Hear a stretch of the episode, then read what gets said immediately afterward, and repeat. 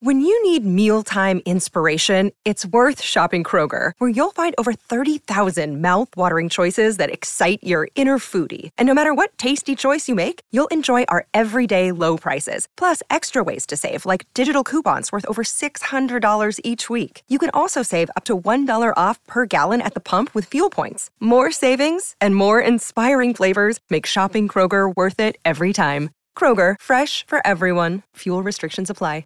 Another day is here, and you're ready for it. What to wear? Check. Breakfast, lunch, and dinner? Check. Planning for what's next and how to save for it? That's where Bank of America can help. For your financial to-dos, Bank of America has experts ready to help get you closer to your goals. Get started at one of our local financial centers or 24-7 in our mobile banking app. Find a location near you at bankofamerica.com slash talk to us. What would you like the power to do? Mobile banking requires downloading the app and is only available for select devices. Message and data rates may apply. Bank of America and a member FDIC. Quelles sont les œuvres d'art les plus effrayantes? Merci d'avoir posé la question.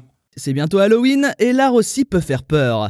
Par définition, l'art regroupe les œuvres humaines destinées à toucher les sens et les émotions du public, qu'il s'agisse de peinture, de sculpture, de dessin, de danse et de musique. Parmi ces émotions, certaines sont fréquemment utilisées, telles que l'amour ou la compassion, la joie ou la surprise. L'une d'entre elles est beaucoup moins sollicitée, la peur. En dehors de certains genres, comme le film d'horreur, elle est en général provoquée de manière involontaire. Mais comment une œuvre parvient-elle à nous faire peur? Il y a plusieurs façons d'avoir peur. Le plus souvent, cette émotion est liée à ce que notre imaginaire nous amène à penser. Ce que l'on voit de manière brute n'est pas effrayant, mais les conséquences qui en découlent peuvent nous mettre mal à l'aise. C'est le cas du livre Le portrait de Dorian Gray, écrit par Oscar Wilde. Pour conserver sa jeunesse et sa belle apparence, un homme vend son âme au diable et vit une vie légère et libertine. Rien n'altère son apparence physique, c'est son portrait qui vieillit et se détériore à sa place.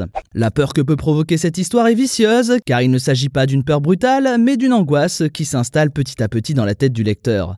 On pense au départ que tout va bien, mais toute l'horreur de la situation n'est pas palpable pour le héros. Elle est juste visible comme s'il la vivait par procuration. Cette peur est doublée par le fait qu'un portrait du jeune homme a ensuite été peint par Ivan Albright et que le tableau qu'il propose du Dorian âgé est réellement effrayant. Quelle œuvre nous choque par son aspect visuel? Autre type de peur, le dégoût ou la terreur inspiré directement par ce que l'on voit. Comme nous l'avons cité précédemment, c'est le type de procédé inspiré par le cinéma d'horreur ou d'épouvante qui va nous montrer une scène choquante, sanglante ou violente dont les héros sont des hommes, des animaux et parfois même des êtres maléfiques. La peur est instantanée et peut parfois même faire sursauter les plus sensibles d'entre nous. On retrouve cette tension dans le tableau Saturne dévorant un de ses fils, peint entre 1819 et 1823 par l'espagnol Francisco de Goya. Sur cette œuvre, le peintre fait directement référence à l'un des récits mythologiques les plus glauques, celui dans lequel le roi des dieux, craignant d'être détrôné par un de ses fils, décide de les manger un par un. Goya, habitué à proposer des ambiances assez pesantes dans ses tableaux, en fait une illustration on ne peut plus explicite. Et dans l'art contemporain, y a-t-il des œuvres qui ont réussi à nous faire peur? Rien n'est plus efficace pour inspirer la peur que de décrire ou dépeindre un cadre paisible nous ramenant à une réalité lourde correspondant à un pan peu reluisant de l'histoire avec un grand H. Le genre de peur que l'on peut ressentir en visitant les vestiges d'un ancien camp de concentration. Ou encore lorsque l'on visite certains lieux comme le site d'Oradour-sur-Glane, de Pompéi